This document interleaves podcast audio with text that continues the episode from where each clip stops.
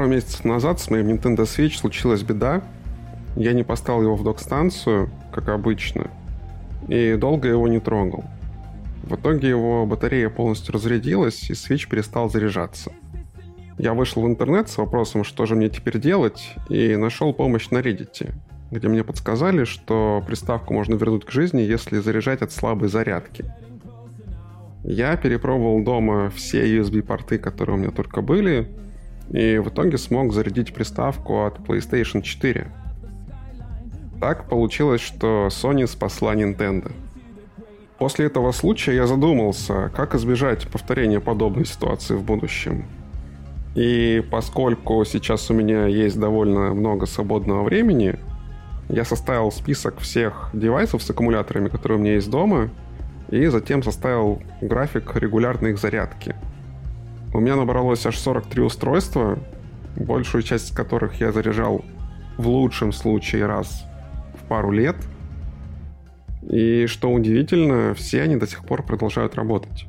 Больше всего меня напугала электронная читалка Nuke, которая никак не хотела заряжаться. И я уж подумал, что ей пришел конец.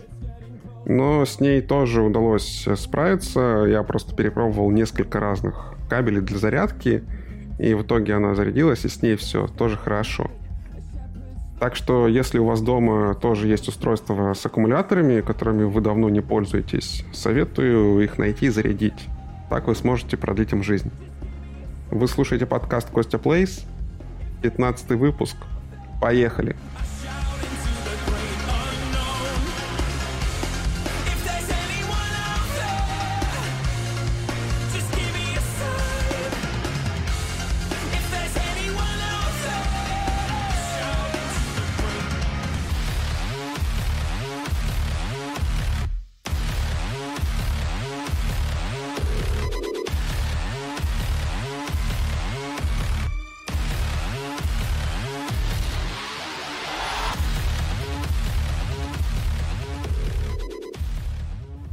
Долгое время я являюсь ярым защитником физических копий игр, хотя до сих пор не могу толком сказать почему.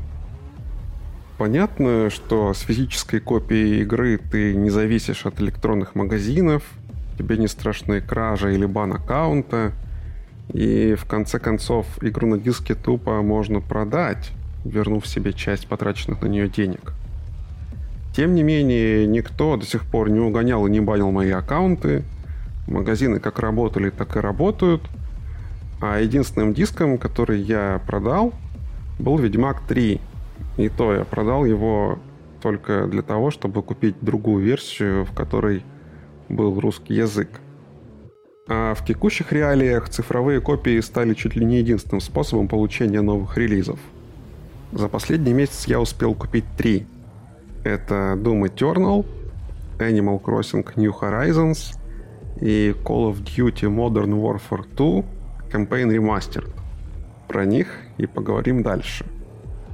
Несмотря на то, что Doom я ждал в меньшей мере, чем Animal Crossing, 20 марта я начал играть именно в него. И неплохо в нем продвинулся, но не смог найти в себе силы закончить. Пока меня не закидали гнилыми помидорами, скажу, что да, Doom, конечно, круто. Бегать, прыгать, стрелять в нем действительно доставляет огромное удовольствие. И больше, чем в Думе, я скриншотов и видеозаписей не делал, наверное, ни в одной игре до этого. Но меня смутили гигантские размеры уровней, на прохождение которых э, у меня уходило по несколько часов. Из-за того, что уровни очень большие, у меня пропадало ощущение прогресса. Было такое чувство, что я топчусь на одном месте и не продвигаюсь вперед. Каждый раз, начиная новый уровень, я открывал карту и испытывал очень неприятное ощущение от ее масштабов. Но еще хуже мне становилось тогда, когда я находил на уровне специальный терминал, через который можно загрузить карту целиком. И тогда ты можешь ее увидеть не в виде каких-то размытых, нечетких очертаний коридоров, а прям целиком увидеть всю территорию. И вот, когда ты это видишь, ты начинаешь понимать, сколько тебе еще нужно играть в этот уровень, чтобы его пройти. И обычно это очень много. И вот на этом месте у меня возникало желание поскорее выключить игру, что я в итоге и сделал. Тем не менее, вчера я послушал подкаст Вани Толачева, где он рассказывает, как понизил сложность игры и с каким удовольствием ее прошел. Так что теперь я думаю дать игре еще один шанс.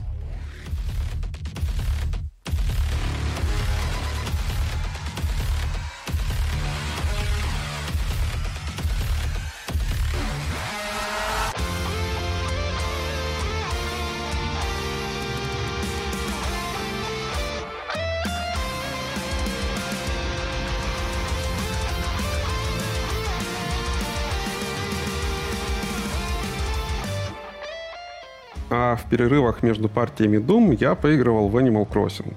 Игра оказалась именно такой, какой я ожидал ее увидеть. Все те же домики, милые животные соседи, рыбалка, ракушки и нескончаемые долги.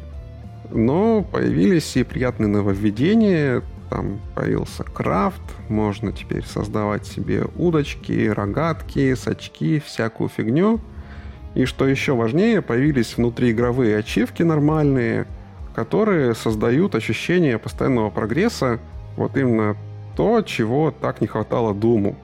Вообще игра по ощущениям стала куда более приветливой к своим пользователям, и в нее стало куда проще и приятнее играть по сравнению с тем же New Leaf на 3DS, в который я, тем не менее, вложил как минимум сотню часов жизни – тем не менее, удовольствие от игры я стараюсь растянуть. Играю в нее очень короткими сессиями, не супер часто. И хоть я и хочу поскорее разблокировать возможность модифицировать свой остров, там можно менять высоту тайлов, менять э, реки и всю фигню, я все-таки с этим не спешу, потому что, насколько я знаю, после этого момента в игре уже как бы особого развития дальше и нет. И можно только там надрачивать на уровень своего города, уровень своего дома и там звездочки собирать и вся эта фигня. Мне это не особо интересно, поэтому я вот так вот решил, что я не буду слишком сильно с игрой торопиться. Кстати, в Телеграме есть группа RusSwitch через нижнее подчеркивание. Там общаются вообще мощные изъядлые игроки в Animal Crossing и любители Nintendo. Мне самому очень нравится смотреть, как они свои острова развивают. Таким образом, я немножечко сам снижаю свое навязчивое желание поскорее самому в игре продвинуться до конца, потому что я просто могу посмотреть, как кто-то другой это уже сделал и опять же научиться на чужих ошибках.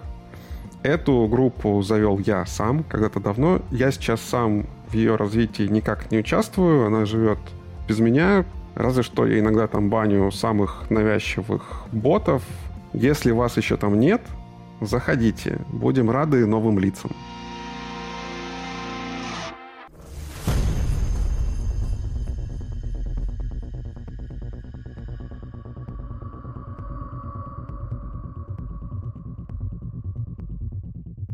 Неожиданно для себя понял, что из всех трех больше всего мне зашел ремастер Modern Warfare 2.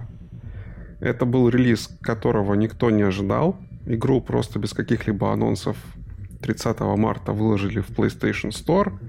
И до 30 апреля игра остается эксклюзивом PlayStation. Я было хотел предзаказать ее на Xbox, потому что там как бы графон должен быть чуть получше, но Стору Microsoft почему-то не понравилась моя карта, и поэтому я решил не ждать и купил игру на PlayStation. В российском регионе игра, как обычно, недоступна. Мне пришлось расчехлить свой американский аккаунт. Так что, если вдруг соберетесь эту игру покупать, имейте в виду. До этого я играл в разные части серии Call of Duty, но не прошел до конца ни одной – и в этот раз решил отыграться по полной. В итоге я в игре заработал все доступные ачивки, получил платину. Для этого мне пришлось пройти игру дважды. Первый раз я проходил ее на сложности ветеран. Это самая высокая сложность в игре. Второй раз я проходил ее на минимальной сложности, но нужно было пройти ее без смертей, с чем я тоже справился, хотя ни то, ни другое особо легким и простым мне не показалось. В игре по-прежнему доступна та самая миссия No Russian, в которую, собственно, я и хотел больше всего поиграть. Ради нее я игру как бы и взял. Просто раньше, когда игра только вышла, я видел много разных роликов, слышал про те скандалы, которые вокруг нее происходили, но не понимал, в чем же там, собственно, дело. А дело в том, что в игре есть русские дядьки, которые под видом американских дядек приходят с кучей пушек в русский аэропорт, расстреливают там кучу толпу просто мирных граждан и еще пару десятков охранников, спецназовцев э, для того, чтобы подставить США, для того, чтобы показать, о, смотрите, американцы плохие. И я до сих пор не понимаю, почему на эту игру больше всего обиделись русские. Но как бы там ни было, игру я прошел с большим удовольствием. Однозначно идеальная продолжительность уровней для меня. Не то, что в Думе, на который я до сих пор сержусь, не могу отойти. И сложность в игре, по-моему, тоже сбалансирована идеально. Да, когда я проходил игру на максимальной сложности, были чекпоинты, на которых я застревал минут на 30, на 40. Но каждая попытка приносила какое-то свое извращенное удовольствие, и желание разбить контроллер об стол не возникало ни разу никогда. Поэтому всем, кто еще не успел ознакомиться с классикой, или тем, кто когда-то давно играл и хочет вернуться в игру, всячески рекомендую. Это прям игра отличная, лучшая игра этого месяца 100% для меня.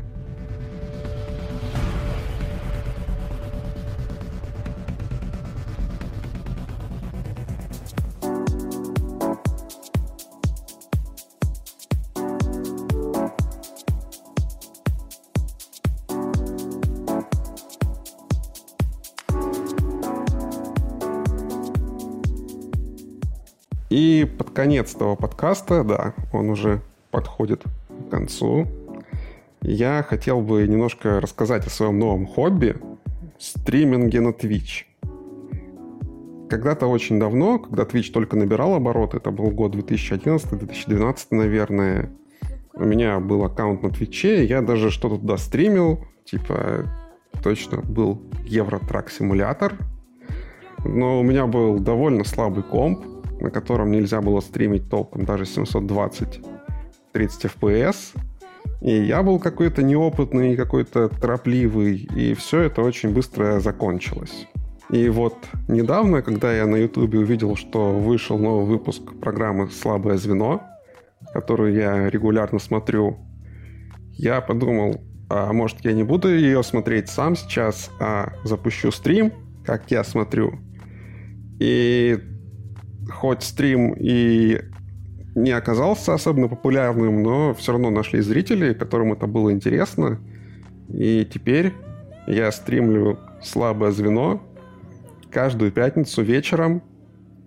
И набирается довольно много людей в чате, и мы все вместе смотрим. Я придумываю каждый раз какие-то новые формы интерактива, мы там за что-то голосуем, я за кого-то играю, и потом, если неправильно отвечаю, пью.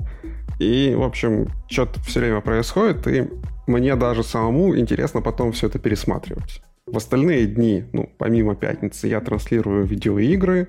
Для этого я даже купил карту видеозахвата. Э, например, вот на прошлой неделе я как раз прошел Modern Warfare 2. Дальше планирую вот теперь уже добить Doom Eternal.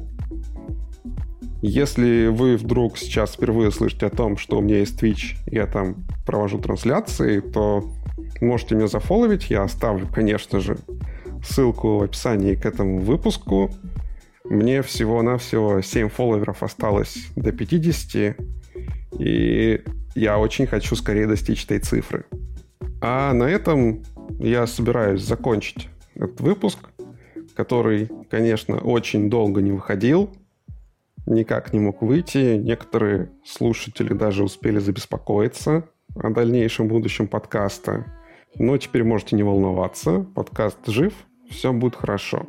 Берегите себя и до новых встреч. Пока.